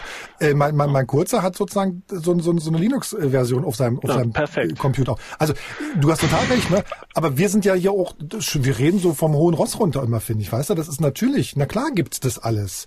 Aber, Aber sind ja zum Beispiel auch der, günstiger als ein iPhone. Also das du hast, ist jetzt du nicht hast so total recht, du hast total recht, das kostet alles überhaupt nichts. Du hast, es kostet nur Aufmerksamkeit, Konzentration und Lebenszeit. Lebenszeit, die uns diese Kack-Konzerne äh, klauen. Entschuldigung, ich muss, also... Das Schöne, das, das schöne Podcast ist ja, hier kann man ja einfach alles sagen, was man sagen will. nee, Leute, alles gut, wir müssen, ich muss euch da auch nicht weiter quälen. Ich wollte nur noch mal eins, was ich neulich bei meinem Kurzen ausprobiert habe. Ähm, nee, beziehungsweise andersrum. Meinen Großen habe ich mal gefragt, der ist 15. Ich sag, sag mal, was ist denn eigentlich ein gutes Alter, um jemandem so ein Smartphone in die Hand zu drücken? Da sagte er so, mh, hm, 12. Mein Kurzer ist 10, der hat sozusagen aber jetzt sich irgendwie so unter der Hand mal eins eingeeignet schon, äh, was irgendwie, was ich nicht schnell genug irgendwie wegschnappen konnte. Und da, wisst ihr, was ich da neulich gemacht habe? Das habe ich so eingestellt, dass das ab 19.30 Uhr nur in Schwarz-Weiß anzeigt. Komm mal her, ne? Hat funktioniert, fand er total langweilig dann, ne? Hat er zwar irgendwann gemeckert, da muss ich ihm zeigen, wie er es ausstellen kann. Aber, aber das ist sozusagen, glaube ich, auch, wie das, wie das Gehirn tickt, oder nicht, Christian? Wo man sagt, oh, da ist was, da blinkt was, das ist bunt, das ist farbig. Also jetzt hätte ich eher eine Frage auch nochmal dahingehend. Was? Und zwar. Wie gehe ich eigentlich mit meinen Kindern um? nee, das nicht. Sondern inwieweit hat sich der Konsum oder, oder die, die, die tatsächliche Nutzung jetzt das letzte Jahr hinweg über geändert zum Vergleich meinst zu vorher. Dem, meinst du bei dem Kleinen? Naja, da wird es das ja noch nicht gehabt haben, das Jahr zuvor. Nee, Aber von dem 15-Jährigen, wenn es schon vorher das äh, ein Smartphone hatte, hat jetzt sich zum Beispiel die Nutzung extrem erhöht. Oder sozusagen war das also, also, weil die Gefahr ist dann natürlich, dass es dann ablenkt, gerade jetzt von Homeschooling und so weiter. Also, Nein, oder muss man ich, da wirklich aktiv reingehen und sagen, hier, Schluss jetzt? Christian, was glaubst du, was, was, was der macht, wenn irgendwie, wenn, wenn der, wenn der Unterricht irgendwie langweilig ist auf seinem, auf seinem, äh, äh Computer. Der daddelt dann naja, natürlich mit seinen Kumpels, hat einen Discord-Server an und äh, quatscht mit denen und irgendwie die Frau da am, am, am Bildschirm äh, kaspert sich ja was zurecht. Also und da bin ich, ich bin da mittlerweile auch total entspannt, denke, ja gut, das ist jetzt irgendwie nicht mein, nicht mein Bier, weil in, in der Schule heißt es ja auch nicht nur, weil die in der Schule sitzen, dass die 100 Prozent immer aufmerksam sind. Also weißt du?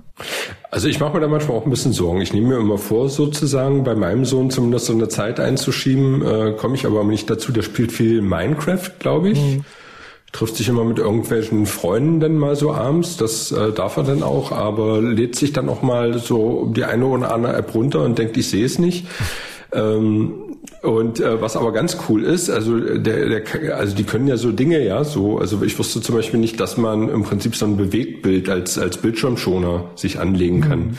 Das ist das erste, was er nach zwei Tagen sozusagen äh, seiner Mutter angelegt hat, sozusagen, und der Oma bringt er immer bei, wie man äh, WhatsApp und andere Sachen äh, vernünftig nutzt. Aber ich habe da, also ich finde mich da sehr inkonsequent, ja. Ich habe immer gedacht, okay, man muss das irgendwie beschränken. Und, und vor allem, wir sind doch die Informierten, Stefan. Also wir sind doch diejenigen, die eigentlich sich damit auskennen. Das finde ich dann so schlimm, ehrlich gesagt. Oh, was, was sagen denn äh, die Kinder? Also die sind schon relativ groß, von was ich gehört habe, also 15, äh, mhm. 18. Haben Sie da eine Reflexion auch über ähm, dieses Thema oder ist das überhaupt nicht ähm, etwas, mit welcher Sie sich besch äh, beschäftigen? Ja? der, der, der, der Zehnjährige nicht, der 15-Jährige, ähm, ich, pass auf, also ich bin ja an einer Stelle tatsächlich relativ konsequent, wenn mir das zu viel wird, dann, dann schmeiße ich das Gerät einfach aus dem, aus dem WLAN raus. Also das, da bin ich dann echt, das ist, also das ist dann so wie früher, jetzt ist mal der Fernseher aus. Das hat mir auch nicht, nee, das hat mir auch nicht geschadet. So. Ähm, naja. Weil, äh, naja. Äh, nein, weil, weißt du, der sitzt ja dann abends ähm, äh, dann auch und spielt mit seinen Kumpels, unterhält sich. Das finde ich auch alles völlig in Ordnung. Ne? Aber dann hören wir ihn sozusagen irgendwie aus dem Kinderzimmer brüllen, weil er irgendwo was gewonnen hat oder verloren hat und sich ärgern. Und das ist das, was mich dann sozusagen so ärgert, wenn ich irgendwie dreimal rein muss und sag, jetzt mal ein bisschen leiser vielleicht, bitte. Also ich muss das Gebrüll nicht bis ins Wohnzimmer hören, wenn du dich über irgendein Spiel freust oder dich ärgerst. Und wenn ich das irgendwie viermal gesagt habe, dann ist das WLAN aus. Punkt. Das willst du dann aber auch. Aber das ist ganz interessant. Es gibt eine, eine lustige Studie in dem Zusammenhang, die zeigen, ähm, genau, ich glaube, es war nur eine, äh, bei MMORP, also Massive Online Play, Role-Playing Games, mhm. ähm, dass, dass es durchaus auch die, die sozialen Fähigkeiten verbessern kann. Aber wenn du sagst, okay, die, die schreien sich da gegenseitig an, ich glaube auch nee, die, Nein, die schreien sich nicht an. Also wenn die, wenn die jetzt macht, die spielen so ein Spiel, wo die irgendwie zusammen irgendeine ja. Aufgabe lösen müssen, keine Ahnung. Meinetwegen ja. auch schießen, ne? Aber sozusagen, und dann, dann, dann, dann, dann koordinieren die sich. Da, ich sage, ich habe da grundsätzlich, das, ich glaube, es ist immer die Frage des Maßes. Ich wollte auch nochmal das mit dem, mit dem Schwarz-Weiß-Bildschirm. Ähm, ich verlinke euch auch in den Shownotes nochmal einen Artikel vom Tagesspiegel Spiegel, da steht dann auch drin. Also ganz wichtig, um sich vielleicht das Telefon mal irgendwie besser zu konzentrieren mit dem Telefon, komplett die Benachrichtigungen ausstellen. Äh, Stefan, habe ich zum Beispiel auch immer. Ich habe keine, also da ploppt nichts auf von irgendwie. Ne, von das habe ich aber auch schon. Deshalb erreichst du mich auch meistens nie. Genau. Also ich, äh, wir haben ja auch genau. nichts zu besprechen eigentlich. Wir, wir sprechen, nee. sprechen eigentlich nur, wenn wir ein Mikrofon vor der Nase haben, miteinander. Da wird es ein bisschen schwierig, wenn man die Benachrichtigungen auf dem Handy ausmacht, aber die kommen dann auf die Uhr. Ah, sowas habe ich. So, sowas habe ich nicht. Solche Fehler gibt's auch. Und den lustigsten Tipp, den lustigsten Tipp, den ich fand äh, von dem Kollegen vom Tagesspiegel, der schrieb da, naja, die ganz Mutigen gehen mit einem Handy äh, aus einem Haus, das nur noch 30 Prozent Akku hat. Das fand ich total lustig. Dann muss man fokussiert sein. Äh, Stefan, ich glaube, wir haben's, oder? Ja, war total spannend. Ich fand das auch super. Fand ich. ich fand das auch super. Äh, gibt's was äh, zum, zum Abschluss, Christian oder Ornella, was ihr euch so wünscht oder was sozusagen eine Vision ist oder wenn man euch fragen würde, was wollt ihr? Ja, ich würde mal so eine, vielleicht so eine Forschungsvision. Äh, ja. Ihr habt ja gesagt, woran Jahren. ihr forscht, aber vielleicht mal so ganz praktisch, wenn ihr auf die nächste Dekade schaut, also auf die nächsten zehn Jahre, also in zehn Jahren, was könnte denn, was wäre denn für euch so ein Traum, was dann erfüllt sein sollte aus eurer wissenschaftlichen Sicht, also verbunden mit eurer Arbeit? Ich lasse Ornella mal den Vortritt. Ähm, ja, also wir haben vorher eine, ein kleiner Exkurs äh, über Alzheimer gehabt. Also natürlich, ähm, wenn wir an, an, an, an diesem ähm, Fall denken, also es ist ähm, 1,6 Millionen äh, Menschen in Deutschland haben eine Demenz, ein Drittel davon sind eine Alzheimer-Erkrankung. Also es ist schon etwas, was äh, uns alle beschäftigen sollte. Ähm, natürlich ist die Hoffnung, dass wir ähm, in den kommenden zehn Jahren ein bisschen weiter mit der Therapie kommen, sei es ähm, irgendwas, ähm, also ein Heilmittel oder ähm, auch einfach irgendwas ähm, zu, um die, äh, der Fortschritt zu ähm, entschleunigen. Genau. Mhm. Also aufzuhalten, zum Stillstand zu bringen, die Erkrankung. Oder dass quasi. es einfach weniger schnell geht. Äh, also man könnte sich auch vorstellen, dass äh, ähm, der Fortschritt einfach ähm, ja entschleunigt äh, wird und dann, dass man seine Fähigkeiten ein bisschen länger behält. Im, im besten Fall muss das auch nicht unbedingt äh, etwas Chemisches sein, also ein, ein Mittel, sondern es könnte auch was äh, nicht medikamentös sein. Ähm, aber äh, ob ich in zehn Jahren das nochmal höre und denke mir, wie naiv warst du, es ist jetzt, wir sprechen jetzt von Träumen, ja? Ja, genau. Genau.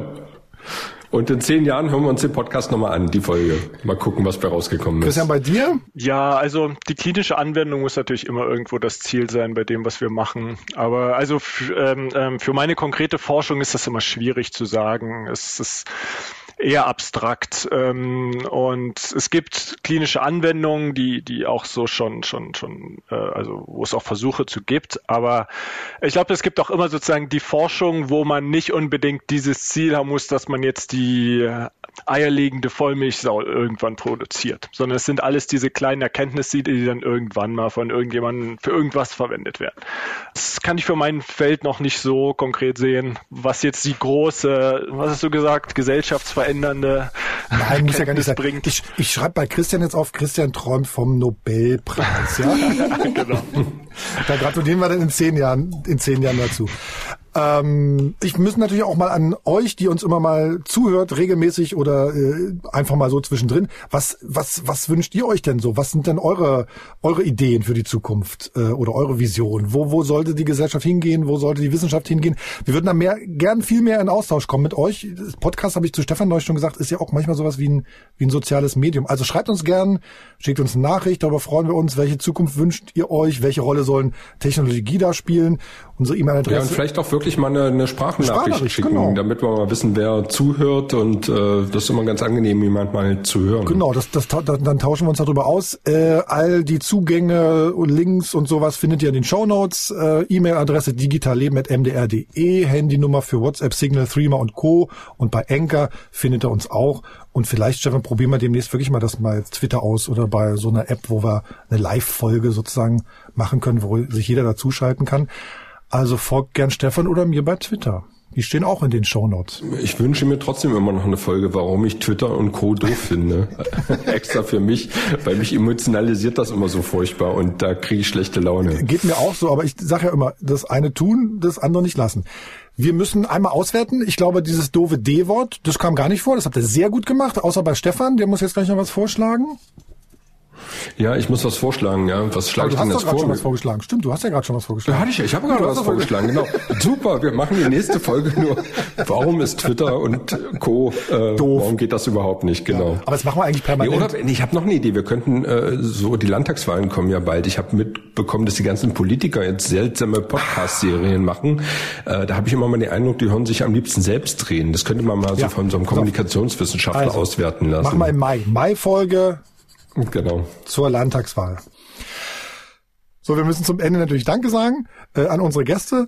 Ähm, da zum einen an Dr. Ornella Biet von Neotiv aus Magdeburg. Vielen Dank, Ornella, dass du dabei warst. Hat sehr viel Spaß gemacht. Daumen hoch. Danke. Sag ja, noch, vielen Dank. Sag nochmal Danke. Vielen Dank. Okay, und danke an Dr. Christian Merkel vom Leibniz-Institut für Neurobiologie aus Magdeburg. Christian, auch dir vielen Dank. Dankeschön. Ein Podcast von MDR Sachsen-Anhalt. Digital Leben.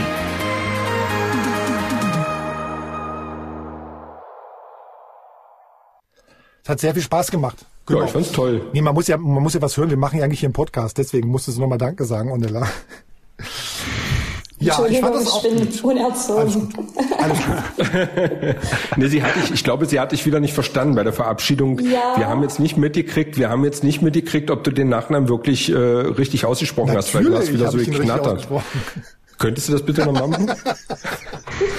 Ornella Biet, ich habe das schon verstanden. Doppel L wie im Spanischen. Ja, aber du solltest es französisch aussprechen.